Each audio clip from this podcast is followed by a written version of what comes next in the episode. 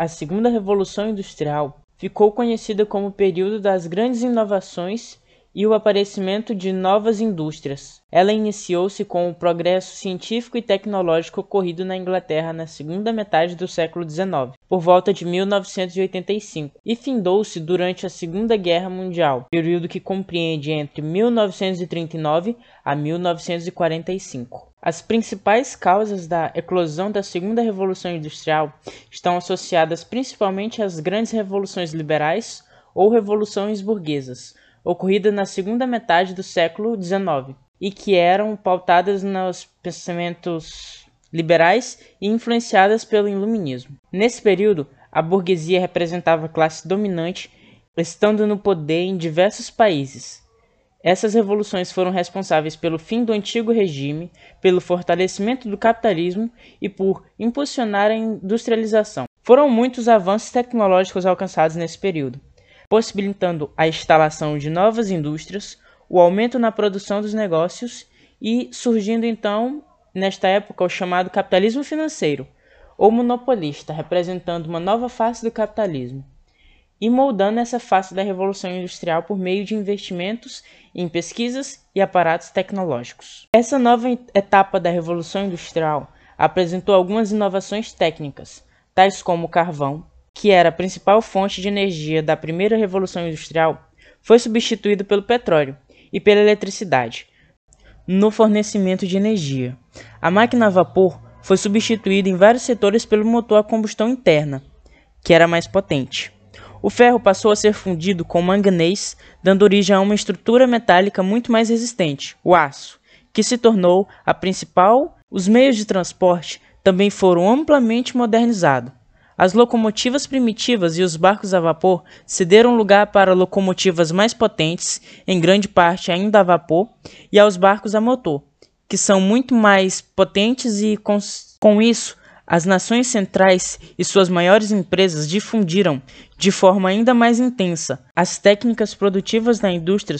Entretanto, uma alteração fundamental não foi tecnológica, mas sim comportamental as empresas passaram a visar muito mais que no período anterior a busca por mercados cada vez maiores, se possíveis até mesmo globais. Sequentemente, transportavam muito mais mercadorias de uma só vez. Surgiram grandes truques que dominavam todas as etapas de produção de determinados produtos e influenciavam decisivamente no comércio. Surgiram novos meios de deslocamento, o automóvel e o avião.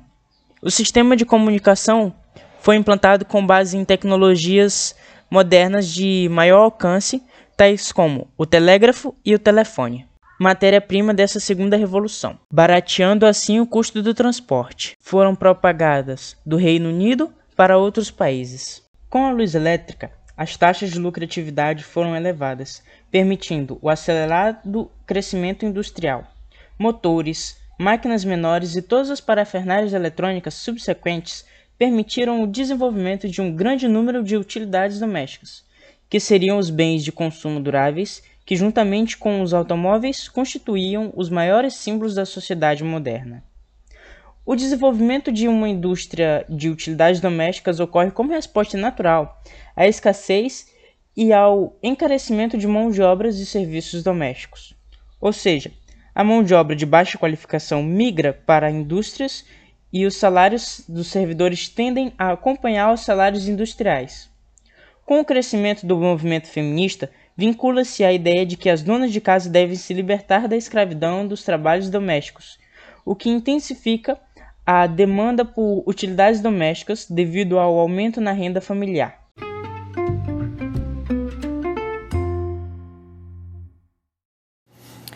No contexto de se aumentar a produtividade do trabalho encarnando a novidade da automação.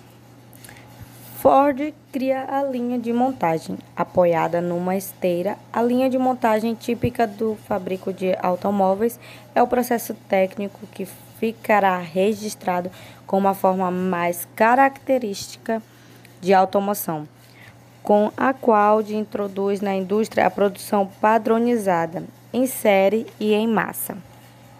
Com o Fordismo, um trabalhador desqualificado surge no lugar do velho trabalhador de ofício com a função de executar dentro da fábrica uma tarefa de trabalho específico. Agora vocês devem estar se perguntando quem é Ford. Porque aqui a gente vai falar sobre o Fordismo e o Taylorismo, que foi o que dominou ali na segunda revolução industrial no contexto né, de, da produtividade do trabalho. Ford era um, um empresário automobilístico. Mas vamos falar primeiro de Taylor. Taylor era um engenheiro e o objetivo dele era otimizar a produção, ter um controle de tempo, ou seja, ele tinha que cada pessoa ele tinha que ter assim um, um tempo específico para fazer aquilo que ele estava fazendo. Também tinha a hierarquia, né, que os os ele como era um engenheiro, aquelas pessoas que não se misturavam com os trabalhadores, eles não conviviam no mesmo ambiente, ou seja, eles tinham um lugar específico para ficar e tinha aquela separação de quem de quem meio que raciocinava, de quem pensava e de quem ex executava o trabalho. Então, sempre naquele momento tinha aquela hierarquia dentro da fábrica. E também ele criou aí ele criou o método de etapas de produção. É uma linha, uma linha de produção, vamos dizer assim, onde cada pessoa tem a sua função. Então, Henry Ford ele se espelhou isso. Henry Ford era um empresário automobilístico. Então, ele usou esse método de, de Taylor, que era o Taylorismo, para otimizar também a produção dele, que foi a produção em massa.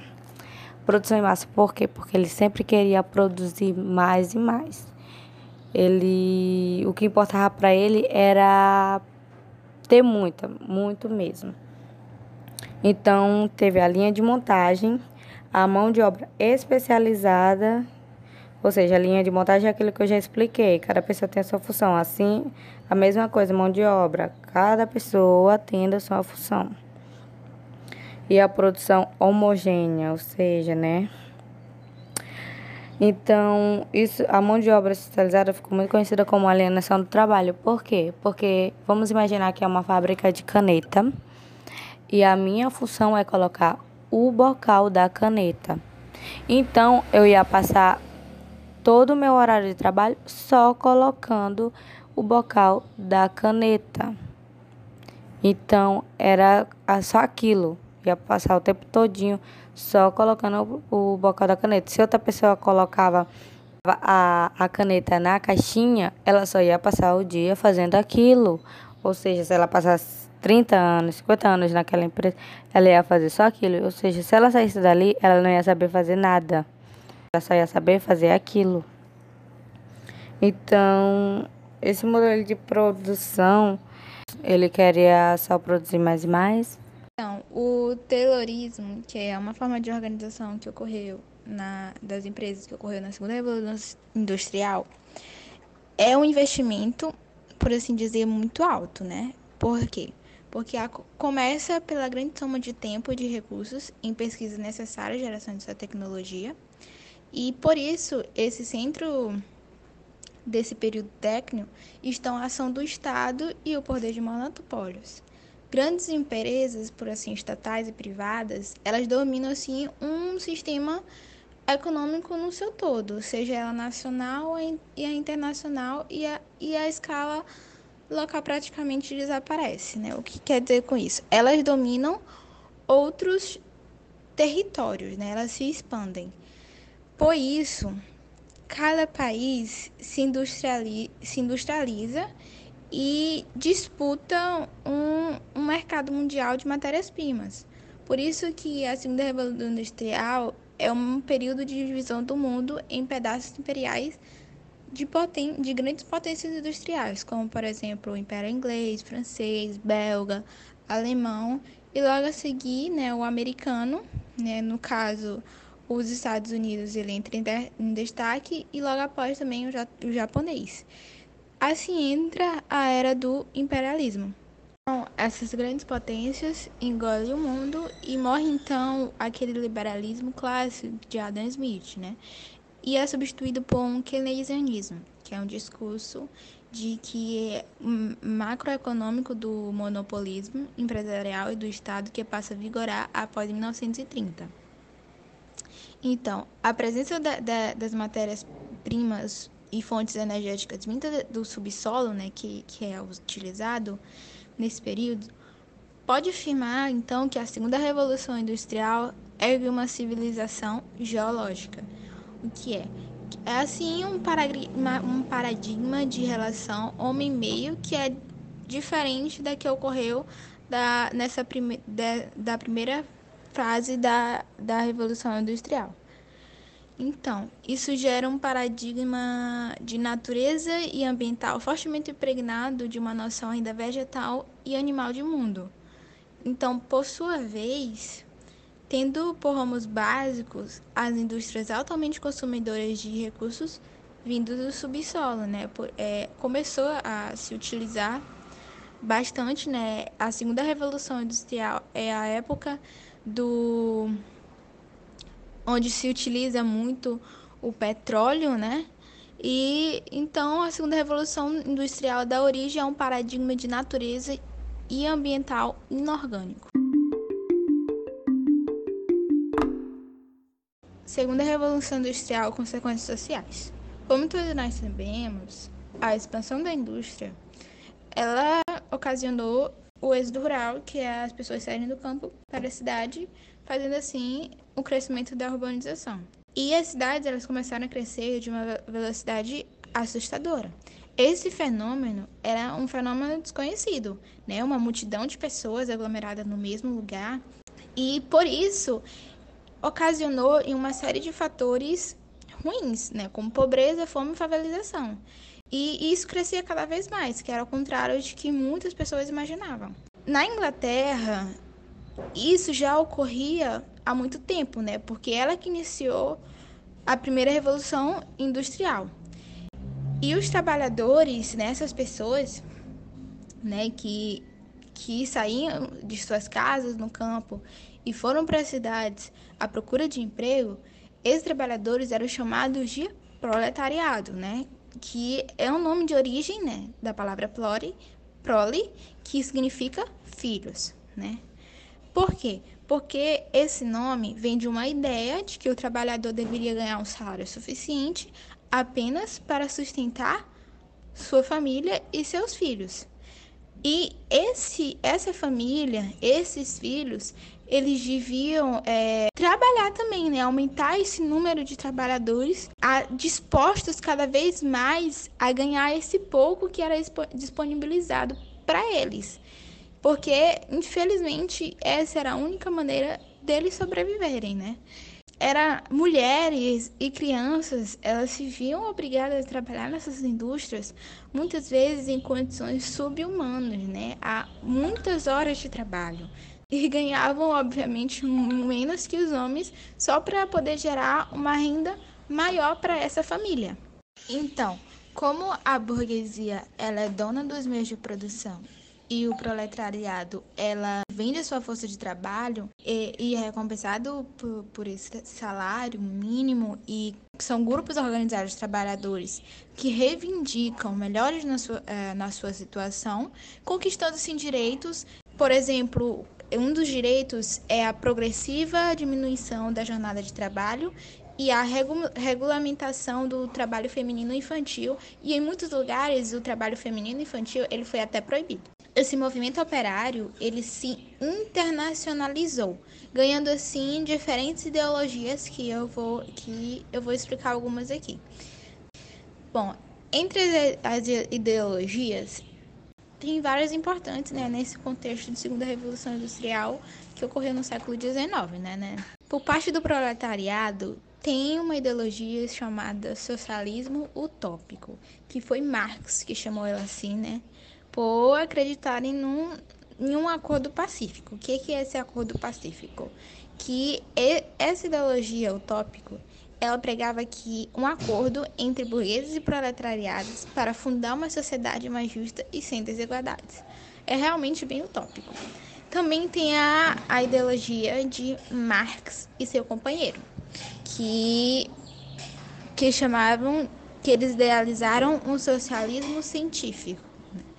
que, é, que ele pregava uma revolução por parte desse, do proletariado, né, para desse sistema de revolução, desse sistema de produção, né, ele via uma revolução dessa parte dos trabalhadores reorganizando né, esse processo produtivo e dividindo a riqueza gerada por ele, né? Que é o tal socialismo, é o socialismo original que mais tarde, né, vai alguns países vão adotar esse socialismo, só que não é o socialismo que Marx pregava exatamente, não é esse socialismo original. Também tem os anarquistas, né? que eles acreditavam em uma revolução armada, né? Uma sociedade organizada na existência pacífica de seus membros, sem submissão ao governo, onde não existiria hierarquia e, portanto, sem miséria e desigualdade, certo?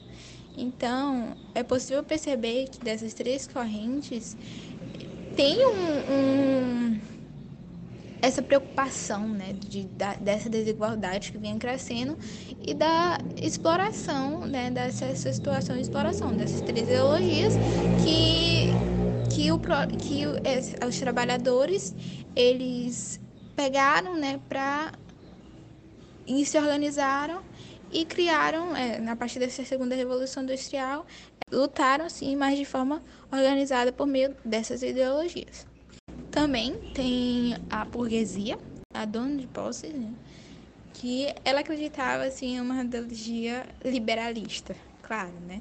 que era o pensamento que defendia aquela livre concorrência e o direito do indivíduo de investir onde e como quisesse e que não podia, de forma alguma, é, o Estado interferir, né? O Estado, ou ele não devia interferir, ou ele devia interferir de, na economia o menos possível.